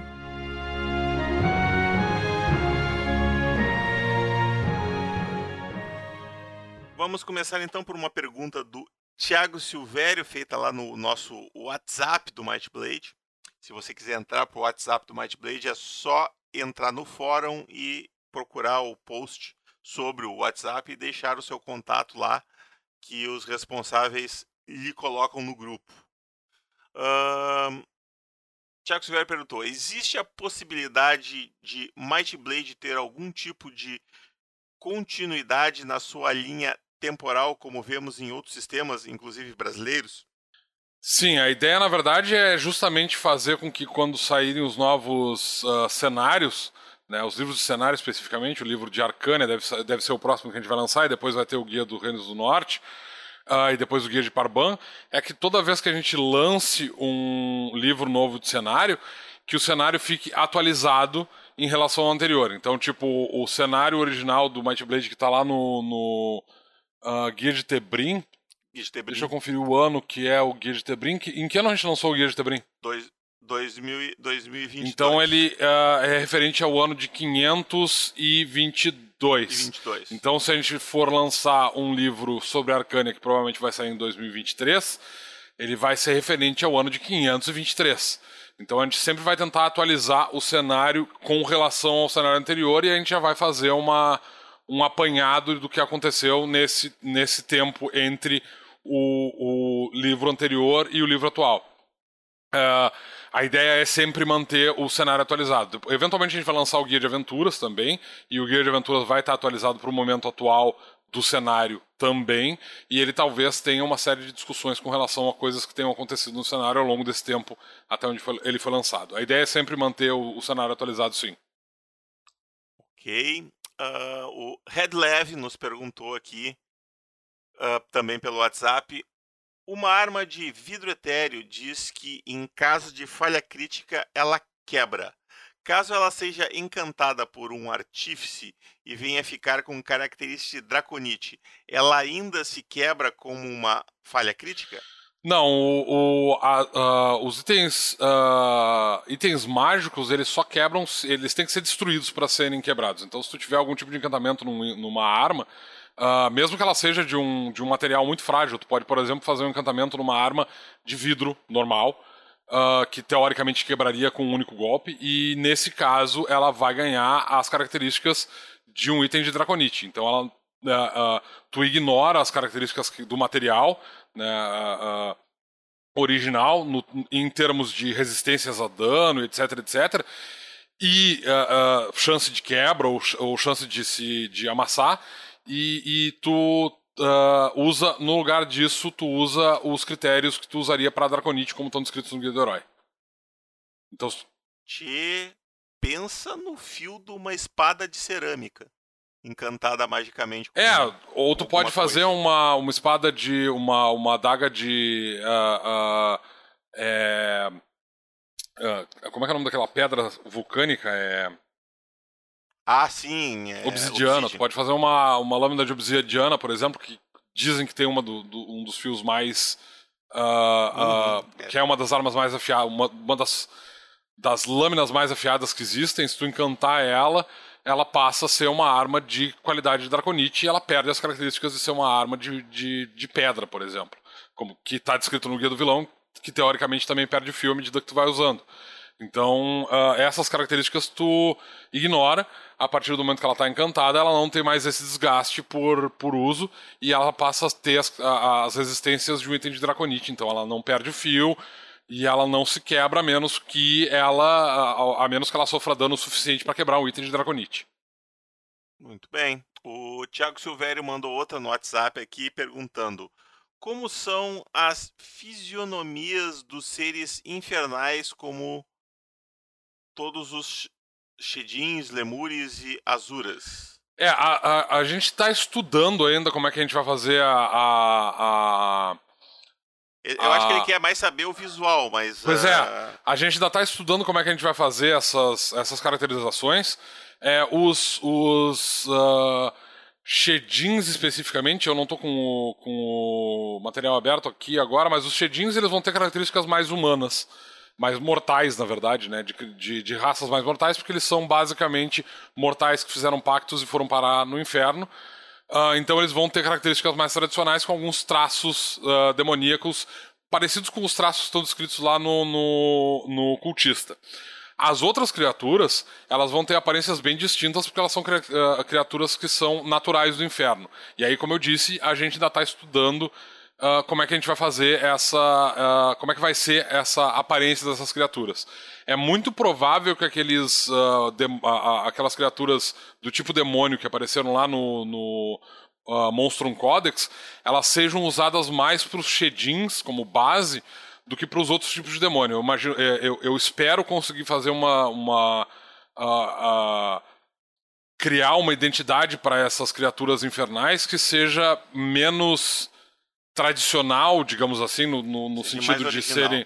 É, elas vão ser menos humanoides e elas vão ser mais grotescas, digamos assim. Eu provavelmente vou pegar uma ideia mais cutuliana para essas criaturas para elas ficarem bem alienígenas, porque, enfim, elas são criaturas uh, nascidas em um. literalmente nascidas em um outra, uma outra dimensão.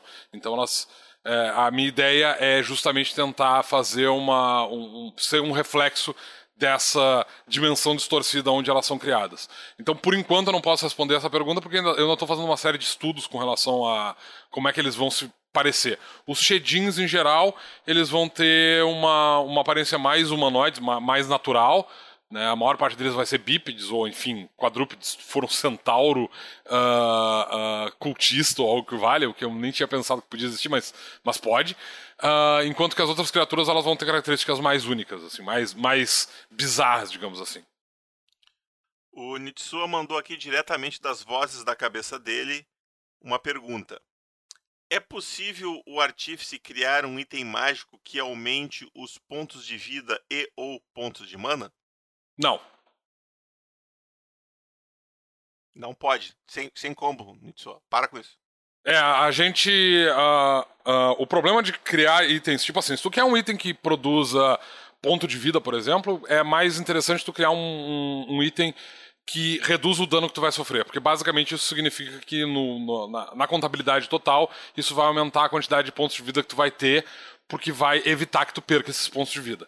A gente não criou itens que aumentam a quantidade de pontos de vida e pontos de mana, porque basicamente se tu tem um item que faz isso, uh, o que acontece é que tu cria a possibilidade de gastar mais mana para fazer encantamentos e aí isso vira uma bola de neve e causa muitos problemas mecânicos no, no, no, no sistema. Então, essas duas possibilidades foram deixadas de lado de maneira absolutamente consciente e dentro das regras não tem como tu fazer itens que aumentem os pontos de vida ou pontos de mana de forma alguma. Última perguntinha do Thiago Silvério lá no WhatsApp. Tem uma dúvida a respeito do pacto de chama. Vai procurando aí o nome. Também. O dano é contínuo, ele pa é até para objetos que estão sendo usados pelo personagem como armaduras e armas e esse dano faz alguma diferença no fim das contas a esses objetos? O dano é contínuo, tá? Sempre que tu toca num objeto, esse objeto vai sofrer o dano igual à tua vontade.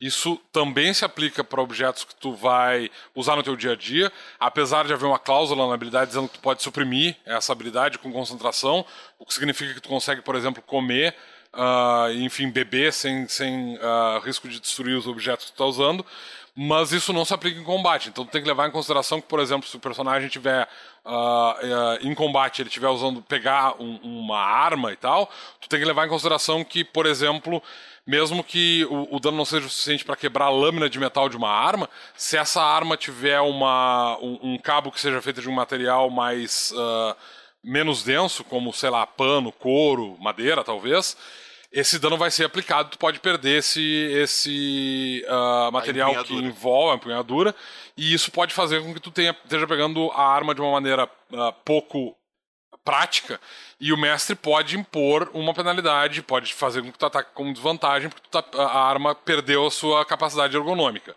Uh, de outra forma, tu pode. tu pode usar. É, é, esse, esse item, uh, esse, esse toque, para uh, uh, ah, tentar tocar em objetos que um alvo esteja segurando e tentar destruir esses itens.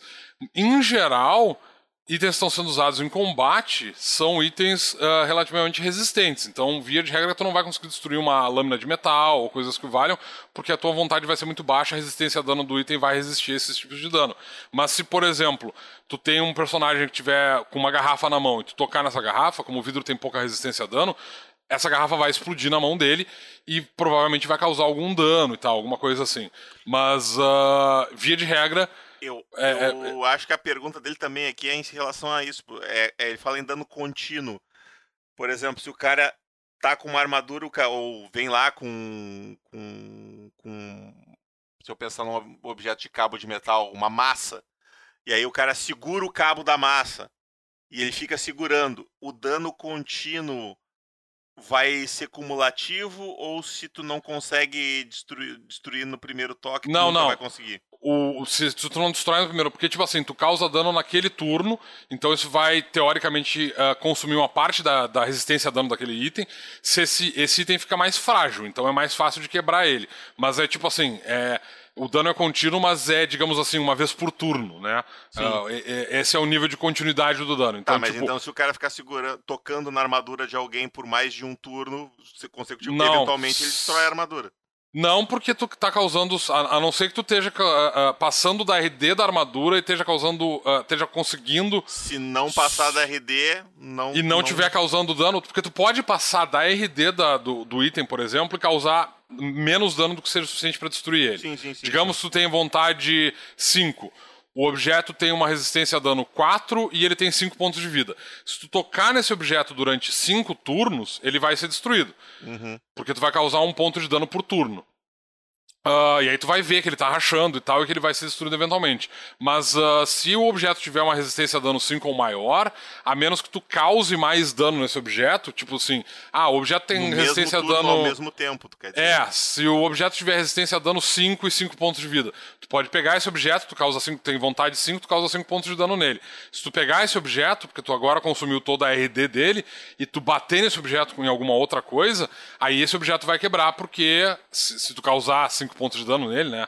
É, mas no Ah, momento em que tu larga, ele volta até os 5 de resistência. certo? Exatamente. Então, se tu estiver segurando um objeto com resistência 5 e tu tiver 5 de, cinco de vontade e tu largar esse objeto ou arremessar ele, esse objeto ainda tem esse 5 de resistência e ele não vai quebrar quando, se, quando tu atingir alguma coisa. Então a tática é chegar por trás, tocar no, na armadura do cara enquanto o amigo vai lá e bate no cara. É, essa é uma tática muito ruim, na verdade, né? Porque tu não causa muito É dano pra isso. ideia. É muito mais prático tu usar isso pra literalmente dar uma porrada na cabeça do cara enquanto ele não tá te vendo e causar o dano extra. Mas enfim. É, é, E é tem- importante. é, ele pode ter dano, umas. Pra causar dano no alvo, o cara tem que tocar diretamente o alvo. Porque se eu tocar na camisa do alvo, ele vai destruir a camisa. Certo? É, mas é que, tipo assim, num combate, via de regra, tu tá assumindo que quando tu passa da, da resistência a dano do cara, da, da defesa do cara, tu tá acertando alguma parte do corpo daquela pessoa. Então, tipo, se tu passou da defesa e tu tá causando dano, tu tá considerando que tá tocando naquele alvo. E aí o, o dano vai ser naquele alvo. Se tu quiser Ah. causar dano em alguma coisa que o personagem esteja usando, tu vai usar a regra de ataque contra alvo específico pra mirar em alguma coisa específica que o personagem esteja Mas- segurando, mas vamos vestindo supor e que o cara não tem uma armadura, mas ele esteja usando um- uma, uma farda. Ele tá coberto de tecido. E ele vai lá e dá um soco no cara. Ele De vai novo. causar o dano no cara ou no tecido da roupa do cara? De novo, se tu estiver fazendo um ataque contra ele e não estiver dizendo que eu tô fazendo um ataque contra o tecido, e isso, de novo, é um ataque contra um alvo específico, não importa se o cara tá coberto de pano de cima a baixo, a menos que ele esteja completamente coberto de pano, do tipo ele tá usando, ah, sei lá, roupa de ninja, ah, aqueles pijamão que cobre o corpo todo e com uma máscara na cara, a menos que seja essa situação, tá? Ah, e, e- e, na verdade eu diria que mesmo nessa situação, é, tu tá tocando um ataque que passou pela defesa do cara sempre vai causar dano no alvo, não nos objetos que ele tá carregando ou vestindo. Sempre. Essa é a regra do jogo. Então, se tu faz um teste, passa pela defesa do cara, isso significa que tu tá acertando o personagem. Se o personagem tiver coberto, porque tipo assim, Pra enxergar, tu tem que estar com pelo menos os teus olhos descobertos. Ah, mas então tu tá fazendo um ataque contra os olhos. Não, tu tá fazendo um ataque contra o cara e tu tá acertando nos olhos dele e é isso aí. Agora, se tu quer tocar no pijamão de ninja do cara, nesse caso, pra tentar destruir o, o- o pijama de ninja, especificamente, nesse caso tem que fazer um ataque localizado contra o pijamão, mesmo que o pijamão esteja cobrindo a maior parte do corpo. Ah, eu, eu jamais usaria essa regra assim. Não, é que assim, ó, tipo, a ideia de que tu vai fazer um ataque contra a roupa do cara pra deixar o cara nu é por si só meio bizarra. Não, não, Mas- não, é que, é, é- é que tu, tá, tu, tá, tu tá encarando um- a coisa do, do lado errado da, da equação. Ele não vai atacar a roupa do cara, mas ele vai atacar o cara. Ele vai dar um soco no peito do cara, porque é onde o cara ele vai acertar o soco. Ele não vai acertar no queixo nem na cara, porque ele não tá fazendo um ataque específico na cara do magrão. Então ele vai acertar, acertar no tronco. O tronco tá coberto de tecido. Não, não, não, não, não, opinião, não, não, não, não, acertar. não, não, não. Tu tá considerando que todo. Tu tá, tu- tu tá jogando GURPS, em que qualquer ataque não localizado vai no tronco. Isso aqui não é GURPS, isso é Might Blade. Qualquer ataque que passou pela defesa atinge o alvo. Então, se o cara tiver coberto de armadura de cima a baixo, tu fez um ataque contra o cara e tu passou pela defesa, tu acertou o cara em algum lugar que não tem armadura no cara. Tá aí, se o cara tá coberto de armadura, então tu não, não tem como fazer isso. Eu, eu imaginava que ele acertava uma fenda. Sim, exatamente. Tu tá, tá acertando uma fenda da armadura, tu tá acertando Ok. o cara que tá embaixo dessa armadura. Ok, no peito. Não necessariamente. Se o cara Mas tiver, é, por é exemplo. uma questão estatística, Domênico. É mais fácil tu acertar o peito do que qualquer outro lugar. Tá, mas não é uma questão. Não, isso não é uma questão estatística. É uma questão de que tu tá acertando o cara. Aonde que tu tá acertando o cara não é importante. Tu tá acertando uma falha da Pois é, armadura. na, ver- na verdade, nesse caso é. Nessa habilidade é importante. Porque Tá, se assim, esse ó. lugar tiver coberto de tecido, ele não vai abrir magicamente uma fenda no tecido. Então ele vai tocar no tecido e vai destruir o tecido primeiro. De novo, os- Se tu estiver fazendo um teste de ataque, tu tá estiver acertando o alvo e tu tiver passado no teste pra acertar ele, significa que tu passou na defesa do cara, o que inclui o que ele estiver vestindo como armadura ou como roupa. Então, tipo, se tu tá fazendo um ataque contra o cara e tu passou pela defesa, tu tá acertando o cara embaixo da armadura, tá? Isso também se aplica com um ataque desarmado. Eu- Então, eu- se tu- Eu, eu entendo, mas eu acho uma, uma, uma interpretação muito simplista da coisa. Cara, não. É, tipo assim. ah, na prática, tá? Quando eu tô fazendo uma descrição, porque, tipo assim, a gente já descreve, de- já falou várias vezes que quando tu tá fazendo. Eu tô aplicando isso num caso específico de um ataque usando essa habilidade, porque tu tem que tocar o cara, ou então numa habilidade que causa sangramento, porque essa, ah, esse ataque vai causar um dano que tem que necessariamente tirar sangue do cara, tá? Ou, enfim, um envenenamento, alguma coisa que valha. Porque, tipo assim, se eu estiver fazendo um, um- um combate em que o cara tá usando armadura, por exemplo, completa, isso é uma questão de interpretação.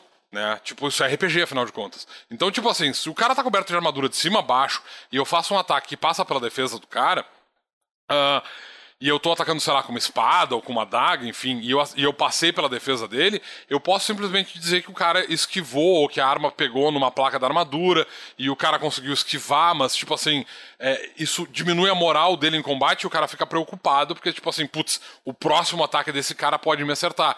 E isso diminui a quantidade de pontos de vida. Porque eu não acho que todos os ataques no Might Blade, como a gente já descreveu várias vezes, literalmente acertam carne e causam dano direto no personagem. Eles tiram a- a- os pontos de vida no Might Blade, eles também são uma medida de moral em combate, tá? Ah, e, e de sorte, de fôlego, enfim, ela não é só a quantidade de carne que tu tem em cima dos ossos.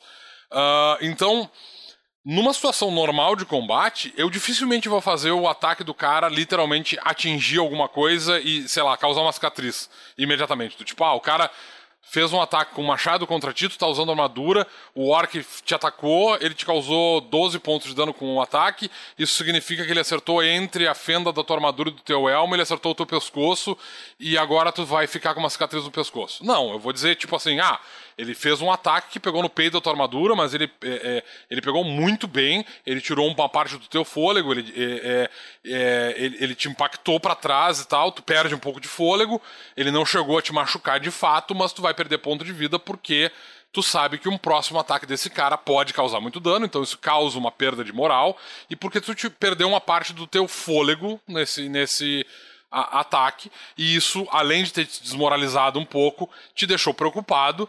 Ah, além de ter te deixado preocupado, ter te, te desmoralizado, ele pode ter causado um certo dano de contusão, digamos assim, que não vai ser calculado aí nessa, nessa matemática, dessa forma, porque isso não é GURPS. Ah, mas no caso de um ataque localizado contra falhas na armadura ou coisa que valha, que tu vai causar um ataque de sangramento ou que tu vai usar essa habilidade, se tu passa pela defesa do cara, Isso significa, se tu fez um ataque e o ataque foi bem sucedido, isso significa que tu tá acertando literalmente o cara embaixo da armadura. Tu tá causando sangramento. Ah, eu tô usando armadura de cota de malha de cima a baixo, com uma armadura de placas e tal. Ok. Eu uh, vou fazer um ataque localizado que, com, com falhas na armadura e eu vou causar um efeito de sangramento no cara. Eu acerto o supercílio dele entre o, na, na, entrada do visor. Ah, não foi um ataque localizado. Não importa. Essa é a única parte dele que está exposta que tu consegue acertar. Ah, eu tô fazendo um ataque com. com uh, eu vou fazer um ataque uh, uh, desarmado contra o alvo, eu passo pela defesa do cara. O cara tá usando armadura. Dá um socão no meio do peito quando o cara tá usando uma placa, não faz a menor diferença, porque não vai causar dano. O cara provavelmente nem sequer vai se deslocar para trás. Porque uma placa de, de aço, ela literalmente absorve o choque. Então, tipo, se o cara passou por essa defesa, ele te acertou no queixo. Porque é o único lugar que vai te acertar que vai causar algum dano. Ou, então, é, tu tem que ter uma certa interpretação com relação a isso. Tipo assim, ah, o ataque não é lo localizado, portanto ele pega no peito. Não, o ataque não é, não é, localizado, portanto tu vai descrever isso de uma maneira que vai fazer sentido dentro do cenário, do, de, dentro do, da, da situação. Tem que haver essa interpretação. Isso é um jogo de RPG, é um jogo de imaginação. Tu não tem que fazer com que todo ataque que não é uh, localizado pegue genericamente no peito do cara. Se o Magrão te fez um ataque que causa, sei lá, uh, ah, 30 pontos de dano e te deixa. Uh, como é que é o nome disso?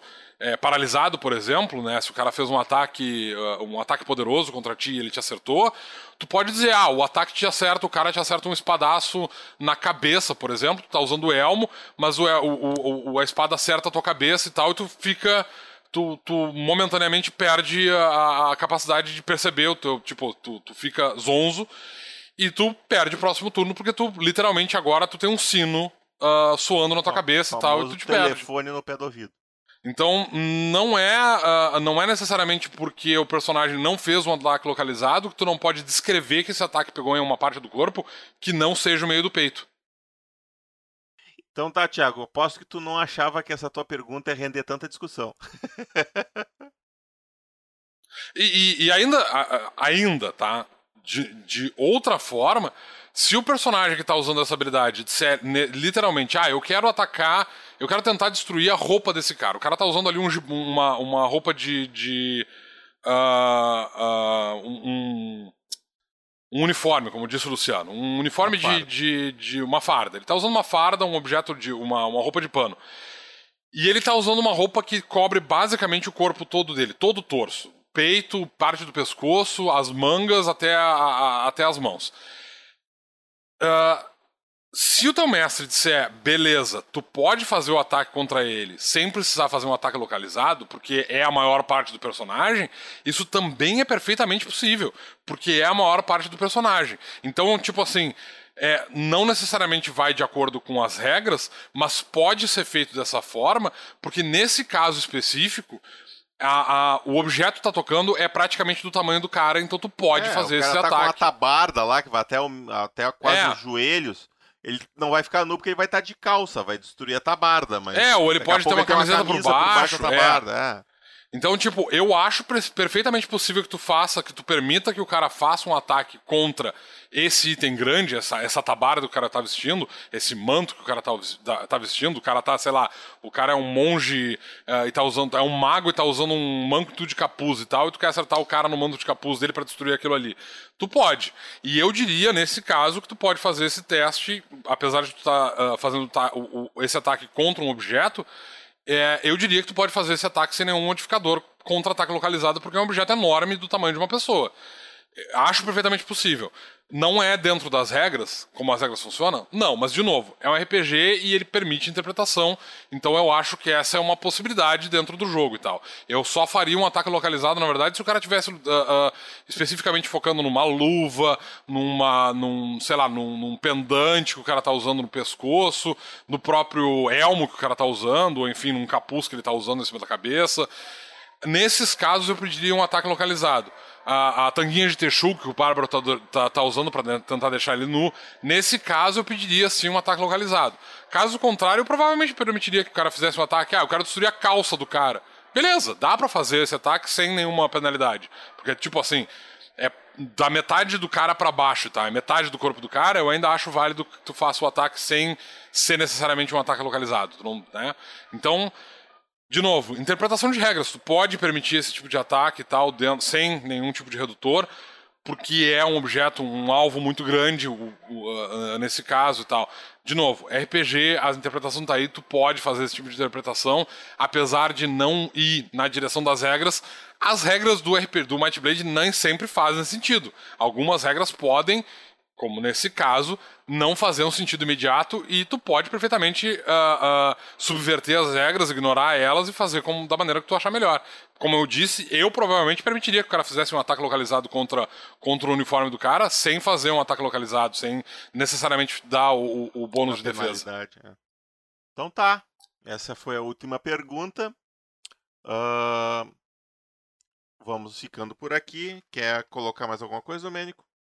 Só quero dizer que essa foi a pergunta, eu acho que essa foi a resposta que. Eh, eh, a, a resposta técnica, a gente já deu algumas respostas talvez mais longas com relação a perguntas, mas eu acho que essa é a, a pergunta técnica que mais levou tempo para ser respondida. É verdade. Esticou as regras do jogo. Aposto, aposto que o, o Thiago não imaginava isso. É verdade. Nem uh, eu. Então tá, ficamos por aqui. Eu e o Domênico somos os portadores da Might Blade, mas nós carregamos ela para vocês.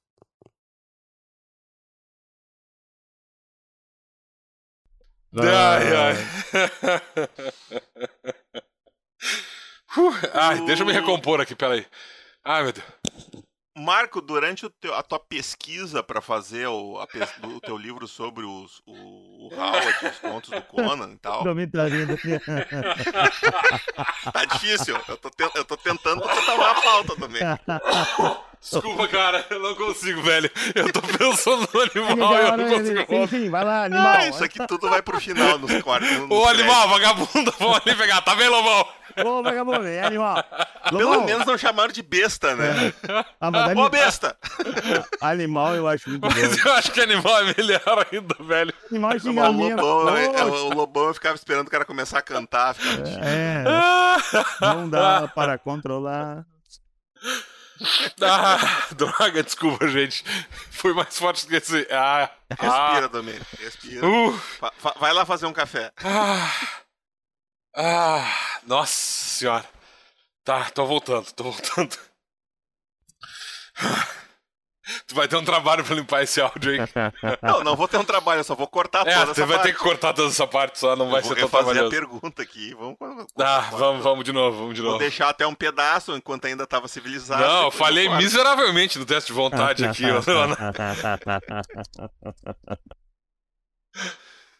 ai, ai.